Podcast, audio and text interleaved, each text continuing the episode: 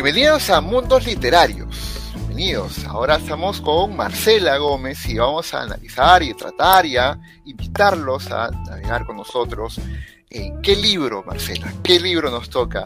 Bueno, el libro de hoy eh, es un clásico, o sea, de hecho hasta hasta, ¿cómo se le dice?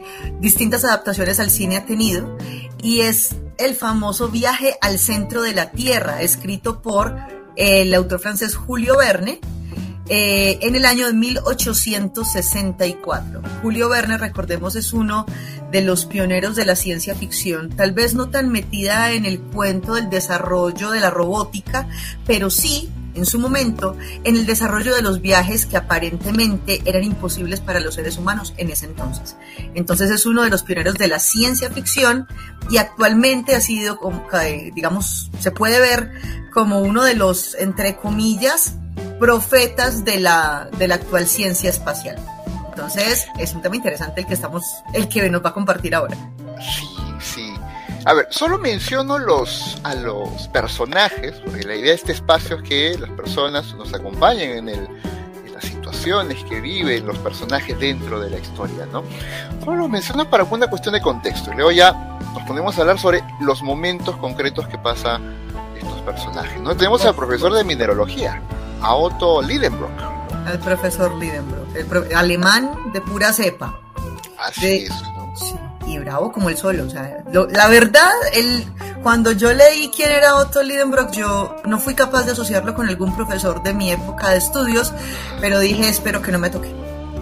Simpático fue cuando decía este, el autor, o Axel, ¿no? Axel es el sobrino, ¿no? Axel, decía, él enseña para sí mismo nomás, si, si el otro aprende, aprenderá solo.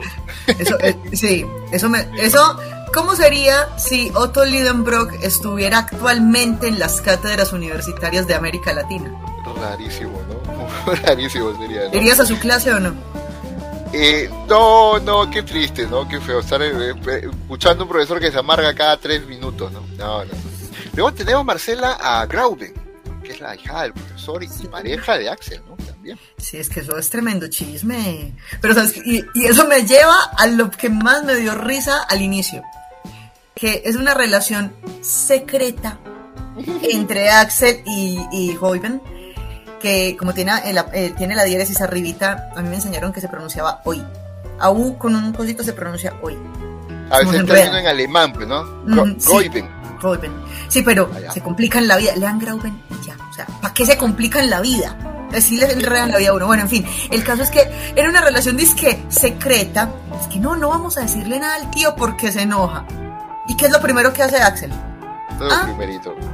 Lo primerito mencionarlo, ¿no? Claro. Sí, no, te adoro con el alma, por Dios. Claro, pues tenemos a Marta, tenemos a Ame Sagnussen, ¿no? A Hans, que es el guía, luego tenemos otros personajes que van complementando la historia, ¿no? Hay una frase que dice uno de los personajes, que es Fredrickson, ya meternos un poco a los mundos, ¿no? El mundo mismo, que cita a Virgilio este mito antiguo. Y no lo voy a decir en latín porque voy a decir una barbaridad, ¿no? la traducción en realidad.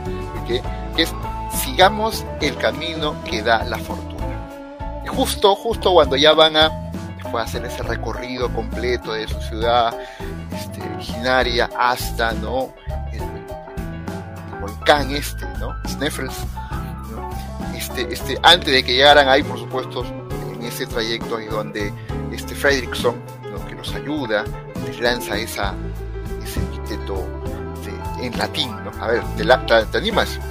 Eh, lo voy a buscar para pronunciarlo bien, pero es que iba a mencionar algo que fue lo primero que pensé. Yo sé, tú vas a decir, Marcela no se toma nada con seriedad, el colmo, pero yo sé, pero es que cuando, cuando este hombre habló con ellos, les dijo... Pues, sí, eh, dice así, et quanum viam dederit fortuna sequamur. Exacto. Eh, y cual sea la ruta que nos dé el destino, la seguiremos. ¿Qué pasa? Eso no es la filosofía del mochilero de hoy en día. ¿No? Imagínate un Verne hablando de eso, ¿no? Sí, Hubiera sido un muy buen este, gestor turístico, Julio Verne, ¿no? Sí, imagínese a Julio Verne en Senfotur. Un hit. Ah, claro. un hit. Alucinante, ¿no? Sí. Ahora, eh, también, gracias a Julio Verne es que existe el Airbnb. También, también porque hacen una, hacen paradas en varios lo- locales, ¿no? Sí, es cierto, es muy cierto, ¿no? Los invitamos a que lean cómo, a ver, yo, yo creo que es una crónica de viaje, de viajeros mochileros. Sí, Podría ser así, sí. Los mochileros del, del siglo XIX. Claro, claro. Tarea para los profes del Senfotura, por si acá, ahí está, pueden una tarea, ¿no? Una ruta turística, ahí está. Viaje al centro de la Tierra. Sí. ¿Cómo se encargaría usted de vender la ruta de la, de la ruta de Verne al centro de la Tierra con lo que hay hoy en día? Tremendo Claro. trabajo final. Ah, imagínense. Comencemos con unos primeros momentos de la historia. No vamos a terminar, por supuesto, porque queremos que ustedes la lean. Escuchen, Obviamente. La lean. Esta discusión sobre los criptogramas que se encuentra en un libro, ¿no? un libro, un manuscrito en realidad, ¿no?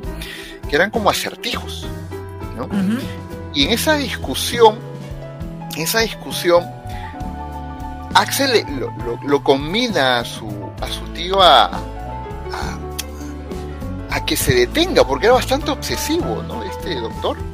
Pero Sí. al final lograron encontrarlo, encontrar Sí. la, descifrar el criptograma. Sí, sí, pero ¿sabes qué es lo curioso?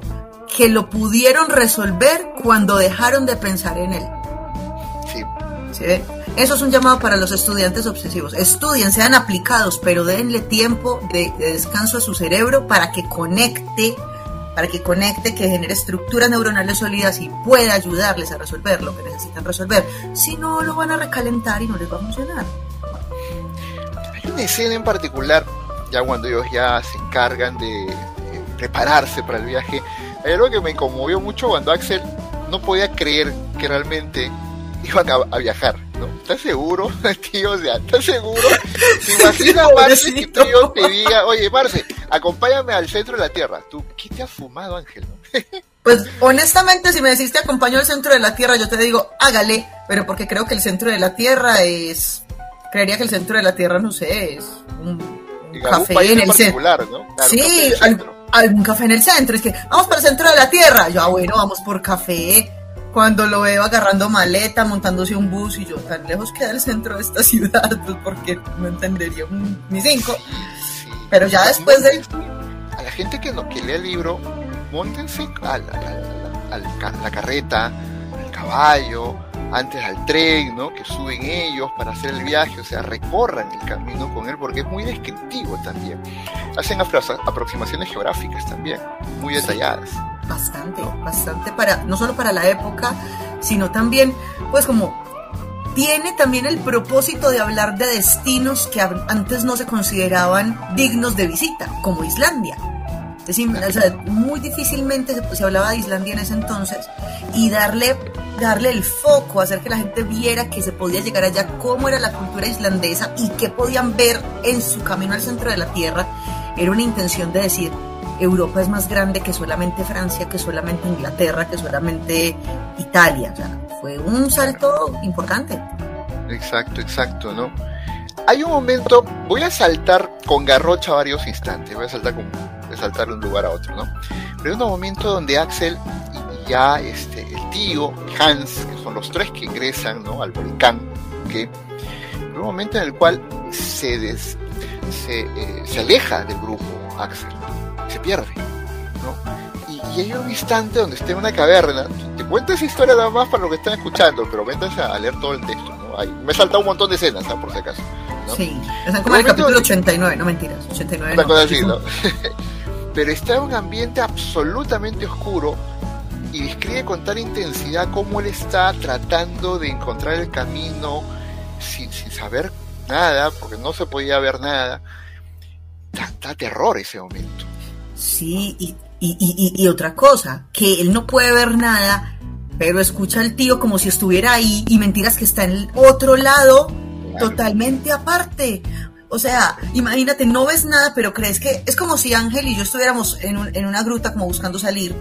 Yo, Ángel me habla, yo le respondo, él me escucha perfecto y seguimos la conversación. Y cuando me doy cuenta resulta que él está en Lima y yo estoy en Bogotá. Pero me sigue escuchando igual y no hay wifi. Entonces, ¿cómo es lo posible? ¿De qué material estaría hecha esa gruta para poder hacer eso? Sí, esos muros, ¿no? Esos muros se usaban como cables de, de conexión, ¿no? En realidad. Lo anecdótico era que mientras que estoy pegado al muro, te puedo escuchar. Puedo escuchar tus vibraciones. Yo mencionaba, la vibración corre por el, por el muro, ¿no? Puedo escucharte, igual de retorno, ¿no? Pero me voy a tener que alejar. Me tengo que alejar para poder acercarme a ti, ¿no?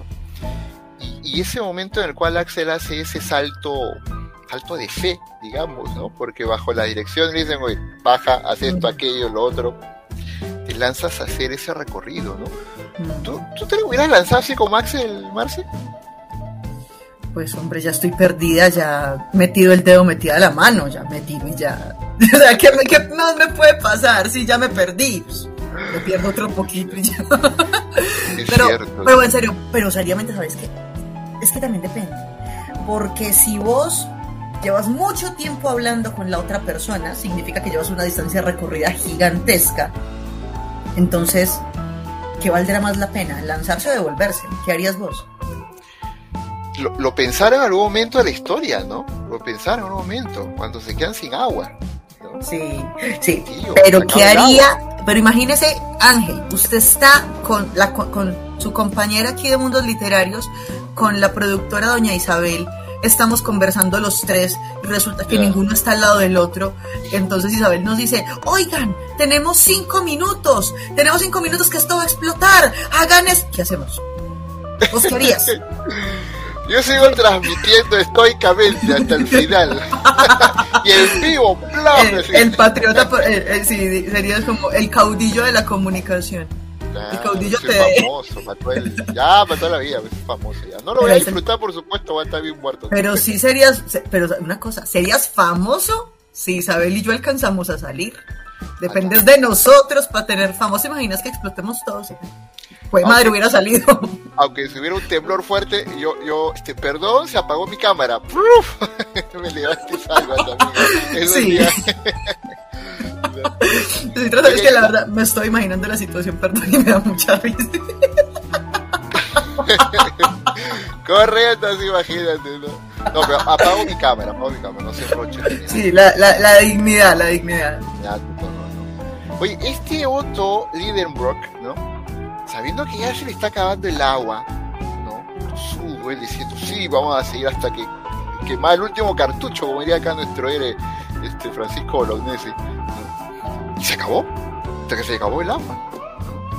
¿Cómo será esa sensación, Marce, estar famélico y sediento al más no poder, ¿no? Debe ser terrible en esas circunstancias. O desesperanza o locura uno se, es que uno, puede aguantar sin comer, pero sin agua. Y en el centro de la tierra donde uno no sabe si hay fuentes de agua. Uno al menos en la tierra dice, puedo encontrar, pero uno haya metido a esa temperatura y pues el agua uno, uno esperaría que o no hay o está muy caliente. Entonces, imagínate. Claro, es una, es una historia de supervivencia, es una historia de aventura, ¿no?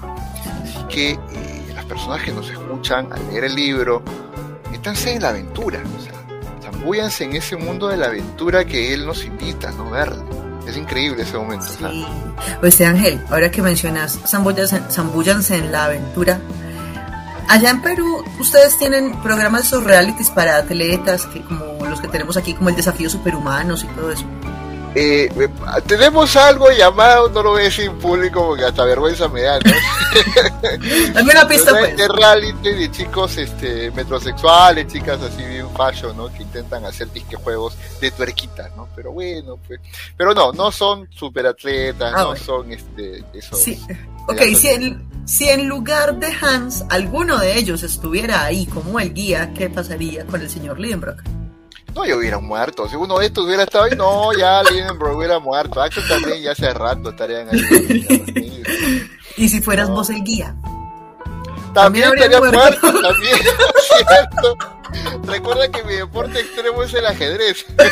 ah, verdad. Eso para, el bungee de Ángel Crobeto se llama más chinas. nivel, nivel este Saiyajin, ¿eh? nivel alto, nivel alto No, que, pues, o sea, yo, yo por eso tuve mucha empatía con Axel, ¿no? Cuando le decía, tío, realmente vamos a entrar, tío, realmente vamos a bajar por ese abismo, tío, vamos a hacer esto. O sea, no lo podía creer hasta que lo, hasta que estaba abajo, ¿no? Ay, pobrecito, chico de poca fe. Sea, por gente como, como Axel es que las personas de mayor edad, con experiencia, después se quedan aburridas en la casa porque no les tienen fe. No. Así es, ¿no? Pero bueno, estamos navegando, estamos recorriendo en este espacio de mundos literarios. Como se dan cuenta, no es un espacio de análisis crítico, no, somos críticos literarios acá, por si acaso. No pretendemos serlo en ningún momento. Queremos un poco motivarlos, ¿no? endulzarlos con estas escenas que, Marcelo y yo los vivimos porque al leer el libro, pues te, te en ese libro, ¿no? Te sumerges en, esa, en ese mundo. Y es, es fabuloso, realmente, fabuloso. Palabras finales, Marce. Sí, palabras finales para todo el mundo. Si ustedes están, supongamos que al lado de su casa está, el, está un volcán o está una montaña, un cráter, que se supone los lleva al centro de la Tierra. Y ustedes se sumergen en él y toda la cosa y bla, bla, bla. Eso está lleno de caminos, pero ustedes dicen, voy a seguir derecho, derecho, derecho, derecho, derecho. ¿A dónde creen que saldrían? Ángela, ¿dónde, Ángela, ¿dónde sale? ¿Dónde cree que sale? Yo, yo, sabría que la China, ¿no? Por otro lado del planeta, supongo. Será. Lo que voy, a calcular, voy a calcular para salir por Bogotá, no sé cómo, pero con Diego y puse algo ahí. ¿no? O sea, si le toco la puerta. Hola, lo decís. Y yo como, eh, Q, como lo dejó el bus del centro de la tierra, ¿qué hace por aquí? Sí, porque pasar de Lima a Bogotá es como llegar al aeropuerto y, y en sala de espera montarse en el avión que no es y volverse para su casa. Sí, no, una cosa así sería, ¿no? Sí. para la audiencia, ¿a dónde cree que llegaría si el cráter estuviera al lado de su casa? Se la pongo de tarea. Ahí está, hacer de tarea. Muy bien. Listo, llegamos al final. Mundos literarios, ¿no? Viaje al centro de la Tierra de Julio Verne. Gracias por estar en este espacio. Gracias, Marce. gracias a vos. Cuídate mucho. Chao, chao.